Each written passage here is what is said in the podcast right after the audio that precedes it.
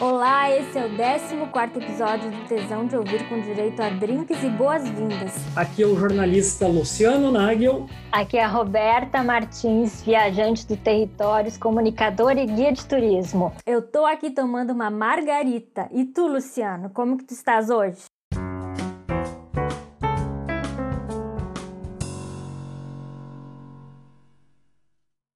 Hoje eu estou aqui ao lado do computador tomando uma bela e gelada caipirinha com algumas folhas de hortelã, Roberta, só para animar. E lembrando que os coquetéis são uma maneira bem divertida e muito saborosa de experimentar uma bebida, né, Roberta? Seja sozinho ou na companhia de amigos.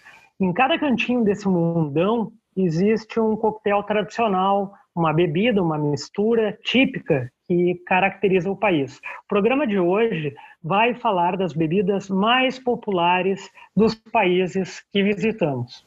Da tradicional caipirinha do Brasil ao gin com tônica da Inglaterra, vamos percorrer os Estados Unidos e o Caribe e a América do Sul falando das delícias, além de uma maneira bem diferente de saborear um bom espumante italiano, o Bellini, bebida muito apreciada pelo ator e comediante britânico Charlie Chaplin e o pintor espanhol Pablo Picasso. Infelizmente, as fronteiras de muitos países ainda permanecem fechadas ou com restrições por causa dessa pandemia aí do novo coronavírus. Mas isso não impede de encontrarmos outras maneiras diferentes de explorar culturas e viajar, mesmo que seja em mente, sem sair de casa. Então, pegue um papel e uma caneta e anote aí as nossas dicas. E lembre-se, beba com moderação. Fiz uma rápida pesquisa no Instagram perguntando para os seguidores quais bebidas eles preferem, quais drinks eles preferem. E por acaso as pessoas responderam alguns que a gente já tinha pensado, então estamos todos na mesma sintonia. A Renata Lacerda falou do Aperol Spritz e a Cris Azevedo falou das bebidas caribenhas, morrito, pina colada e a nossa caipirinha, claro. A gente vai contar sobre elas também. Roberta, vamos começar a nossa viagem ao universo dos drinks aqui pelo Brasil mesmo. Qual é aquele coquetel que tu mais gosta? É a caipirinha, com certeza, mas a caipirinha com cachaça. Frutas pode variar, pode vários tipos de frutas, mas tem que ser cachaça. Eu não gosto de botar a vodka, que tem gente que prefere. Sem ser caipirinha também eu gosto das cachaças as mais doces, que geralmente são feitas em Minas ou no Rio de Janeiro. Tem vários, vários passeios, várias coisas legais para fazer com relacionado à, à cachaça no, no Sudeste. E tu, qual é o drink, qual é o coquetel brasileiro que tu mais gosta? Eu concordo contigo também. Eu gosto muito da caipirinha e tive a oportunidade de experimentar na Praia do Rosa, há um par de anos, a caipirinha de limão siciliano com laranja, gengibre e água de coco. Já experimentou essa aí, Roberto? Não, mas eu adoro gengibre. É, dá um realce na, na bebida, assim, fica bem refrescante mesmo. Se o pessoal quiser a dica, os ingredientes eu posso citar. Vamos lá então, a caipirinha de limão siciliano, laranja, gengibre e água de coco, tá? São 60 ml de cachaça, cachaça a seu gosto, pode ser do alambique ou essas compradas no supermercado, um limão siciliano, meia laranja, eu prefiro a, laranja do céu, quatro fatias finas de gengibre, não corta a fatia muito grossa não, senão ele fica muito forte, 90 ml de água de coco, pode ser essa água de coco de caixinha também, e duas colheres de sopa de açúcar. Também pode usar o açúcar fit, para quem prefere coisa mais light, né? Então é só descascar o limão, né? Guardar essas casquinhas do limão para de depois, descasca ele, corta as extremidades do limão, né? Cortando ele ao meio também, retirar a parte branca, aquela partezinha branca da metade de cada limão, isso pode deixar a caipirinha mais amarga. Tentar utilizar a parte verde dele, pegar esses, limões e cortar novamente ao meio, deixar ele bem picadinho. Em seguida, colocar essas partes numa coqueteleira, polvilhar com açúcar por cima e amassar levemente com um socador. Depois espreme meio suco de laranja e adicione a água de coco e a cachaça misturada. Bate tudo junto e depois despeja num copo. Dentro desse copo coloca as fatias de gengibre nas laterais e pegando um pedaço da casca do limão siciliano que tinha separado, colocar dentro do copo para liberar os óleos uh, essenciais. Faz essa mistura, fica muito refrescante e vale a pena. Fiquei com vontade. Para o tesão de ouvir o catarinense Lúcio Scarabelotti, que trabalha como barman na pousada Ilha do Papagaio, na Ensenhada da Pinheira, em Santa Catarina, indica uma bebida especial e muito apreciada pelos turistas que se hospedam na ilha, o Apple Gin. Eu utilizei Bag Gin, um gin é, à base de é, zimbros e essência de pitanga, um xarope 183 de maçã verde, limão siciliano, água tônica. Esse drink, tu, na composição dele, vai pegar uma taça especial para gin, adicionar gelo, né? Muito gelo nessa taça.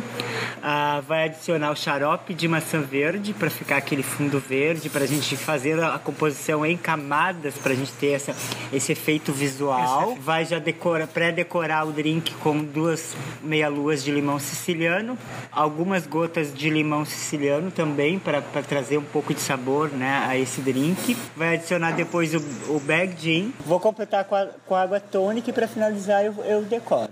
Lúcio também explica a importância da taça usada para cada tipo de coquetel a ser servido. Toda taça ela tem um porquê dela.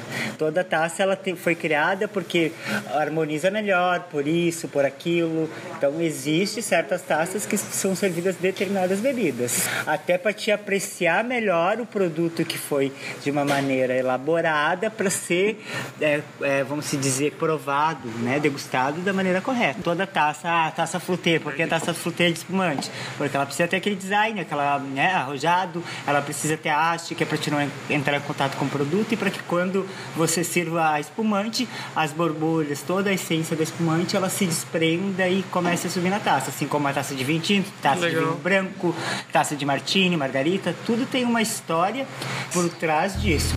Falando em verão, vamos para o Caribe? Vamos nessa.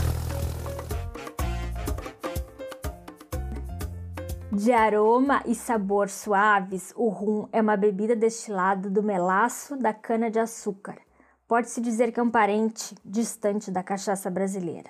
É bastante versátil e é ingrediente para inúmeros drinks famosos em todo o mundo. O pessoal fala muito em Cuba, né? Relaciona muito a Cuba, mas o rum é em todo o Caribe, né? Tem muitos filmes de pirata se fala bastante no rum, né? Inclusive tem uma meio uma rixa que o pessoal do Caribe criou o rum parecido com com uísque, o pessoal compara com uísque o pessoal da Europa não gosta de comparar. Uísque é uísque, rum é, é ruim. Mas para nós aqui da, das Américas, o pessoal acaba preferindo o rum, né? O primeiro rum, quem diz que foi criado mesmo, foi em Barbados, na fábrica Mount Gay Rum eu tive lá, visitei essa fábrica, provei, fiz degustação, provei drinks e assim, eu não gostei do rum puro. Não entra, não gostei. Prefiro a cachaça. Agora, quando coloca aqueles frutas, faz coquetéis, aí tem um monte, né? Um monte de coquetel bom. Inclusive, se pensar em Cuba, né? Tem o Cuba Libre, que botaram a Coca-Cola no meio. Mas o meu preferido é o Morrito que é de Cuba, que é com hortelã. É o mais, para mim, mais refrescante, é um dos que eu mais gosto de tomar. E outro que eu já gostei, mas hoje eu acho doce demais, é a tal da pina colada. Ela foi criada em Porto Rico com o, o rum e o leite de coco, e leite condensado, e é uma doçura só.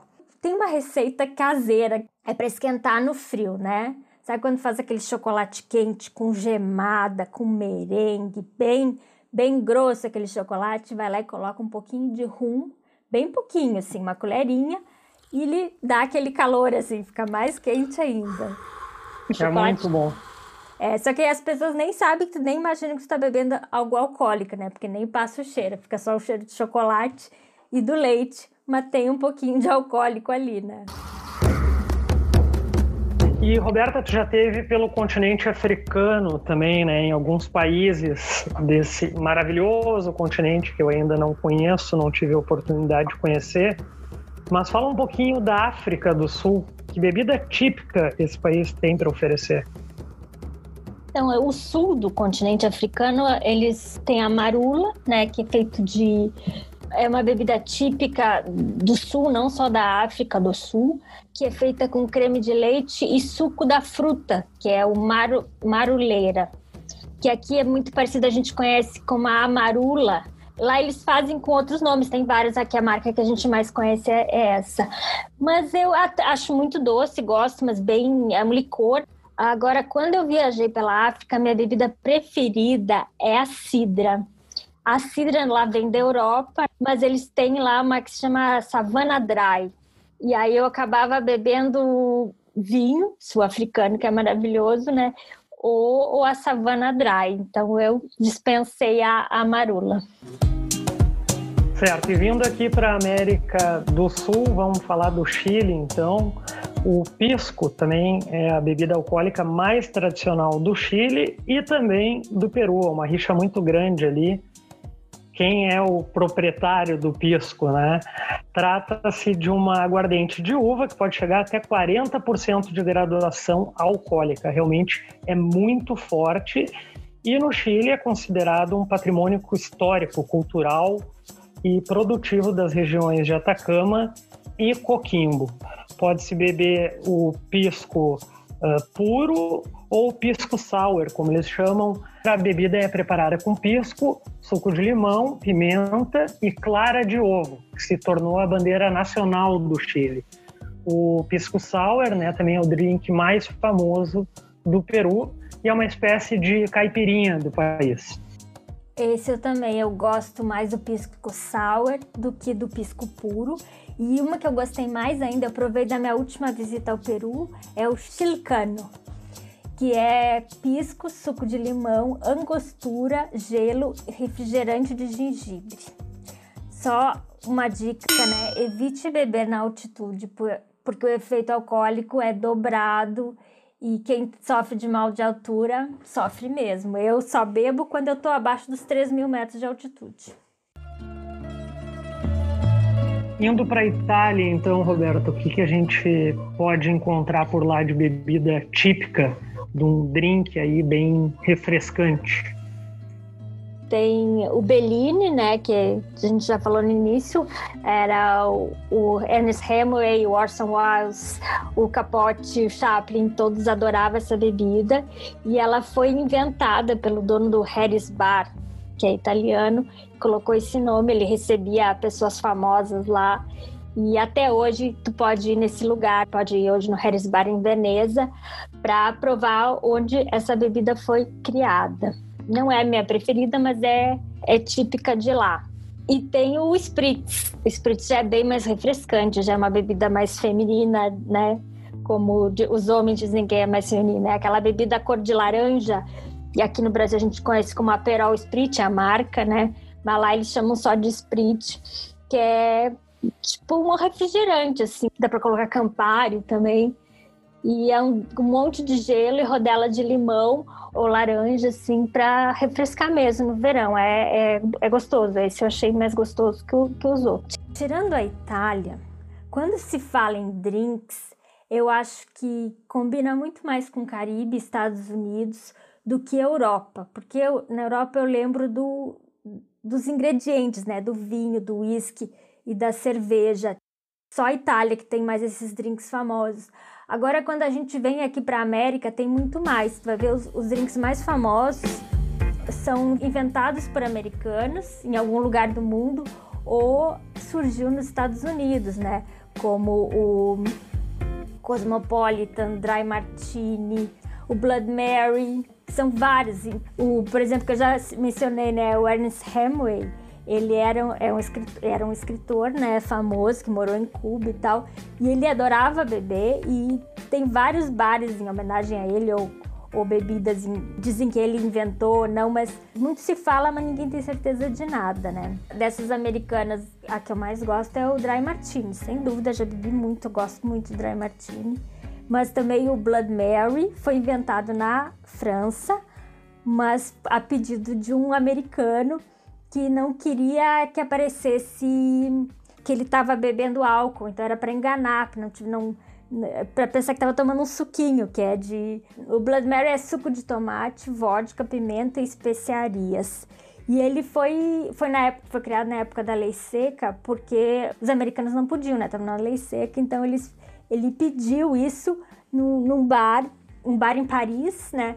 Pediu para criar alguma bebida que desse para enganar, para não parecer que tinha álcool nela, porque ele era americano. E aí daí que surgiu o Blood Mary. Algumas das teorias, porque existem várias outras, inclusive incluindo o Hemingway de novo.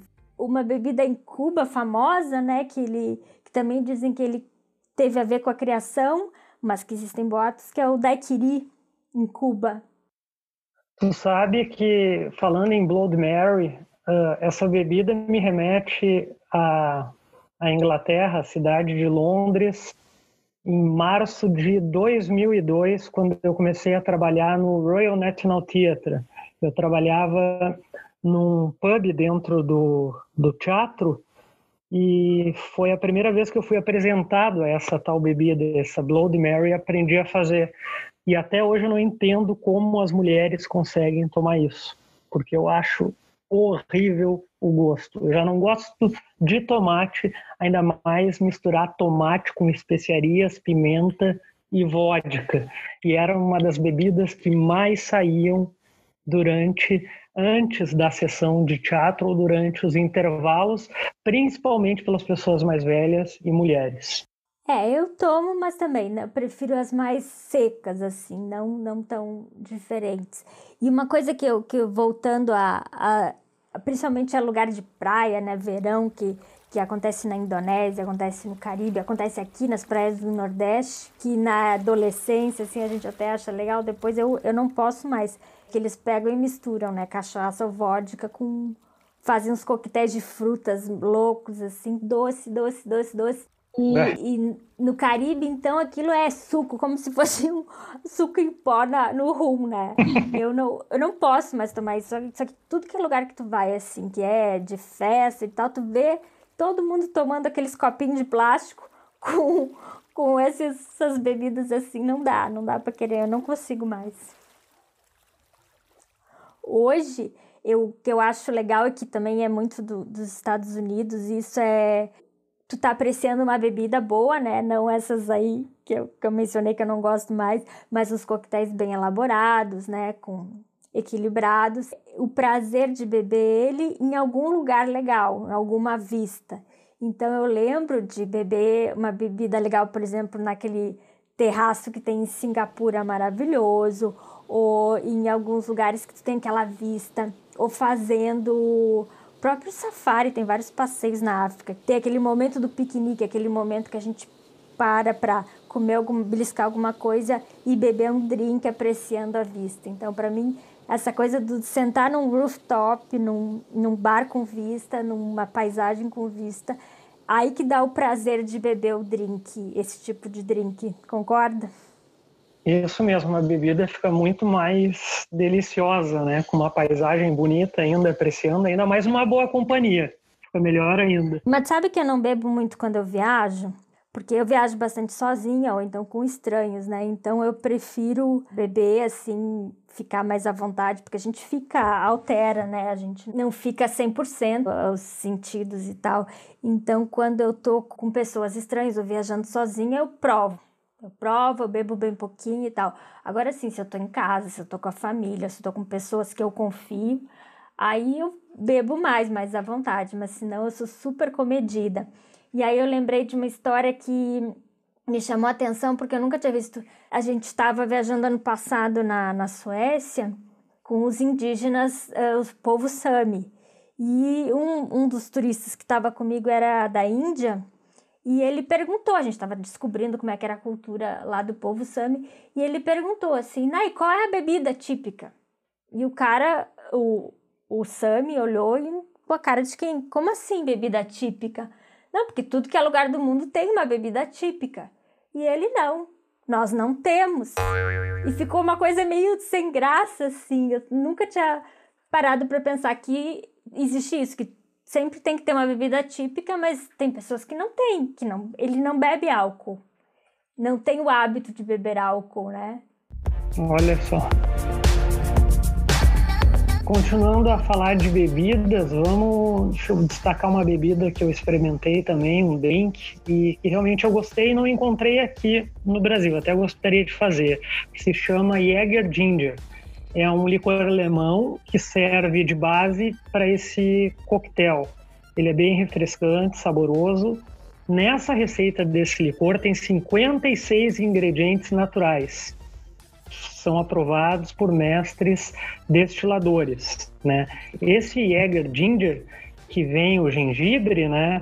Tem a combinação da cerveja de gengibre, que deixa tudo mais saboroso, né? Então, seria 40 ml da bebida, né? Jägermeister, um quarto de limão, duas fatias de pepino, cerveja gelada de gengibre e gelo.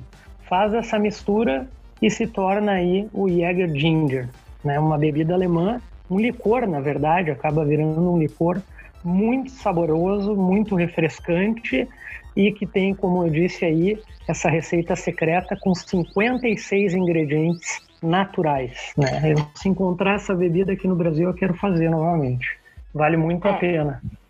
É, essa eu nunca ouvi falar, mas de novo, né? Tudo que tem gengibre é bom. E eu, as cervejas de gengibre da Austrália eu adoro, né? E ela fica bem em vários coquetéis também. Agora, saindo da Austrália, Roberta, e viajando para o Oriente Médio, teve na Jordânia. O que, que tu experimentou de bebida diferente na Jordânia? Algum coquetel ou só ficou no chá? tu sabe que não pode, né? É ilegal beber bebida alcoólica no Oriente Médio, nos países islâmicos, né? Então, Sim. nos hotéis internacionais eles permitem, tu consegue comprar, mas fora disso não, não consegue, só se for ilegal. Então, não é convidativo, assim. E também, como eh, eu tava viajando com estranhos, né? Depois eu fiquei amiga das pessoas, mas tava com estranho, não ia ficar bebendo, não. Então eu não bebi nada na Jordânia. Sim, uma curiosidade, uh, eu tive a oportunidade de experimentar na Cisjordânia, conhecida como a Palestina, o Estado palestino, o arak, que é um destilado árabe de uvas, só que o detalhe, ele tem a infusão de anis, tem aquele cheiro, além daquele cheiro uh, delicioso da uva, também tem o anis. Essa bebida tem um teor alcoólico de 40 a 45%, e o que é mais bonito é a alquimia dela, o preparo. A bebida é clara, incolor, ela não é adoçada, tem o anis que dá esse sabor e fica classificado como um aperitivo. Essa bebida tu encontra ela na Palestina, Israel, Líbano, Jordânia, Iraque e Síria. Pode tomar ela com bastante gelo e ela também é conhecida como leite de camelo. E uma curiosidade, o termo arak vem do árabe, que significa suor. É uma bebida muito barata e muito comum. Mas ilegal nos países islâmicos, né? Ilegal naquelas, né? Eles dizem assim, tu pode comprar behind the table, por detrás das mesas. é, eles, eles dão um jeitinho, mas oficialmente é proibido. Então, era isso por hoje. Até a próxima quinta-feira. Mas qual é o tema? Semana que vem a gente vai explicar alguns detalhes sobre hospedagem. A gente confunde as diferenças de resort, de hotel de charme. Agora, o que está acontecendo? O que, que os hotéis estão mudando para se adaptar para a Covid? Vou contar várias experiências que eu já tive pelo mundo e o Luciano também, né? Nós vamos falar aí das tendências, né? Como os hotéis, os hostels uh, enfim, estão se adaptando com a pandemia e o que eles estão oferecendo para os novos hóspedes. Era isso então, até a próxima quinta-feira. Ficamos por aqui, um grande abraço para vocês. 亲亲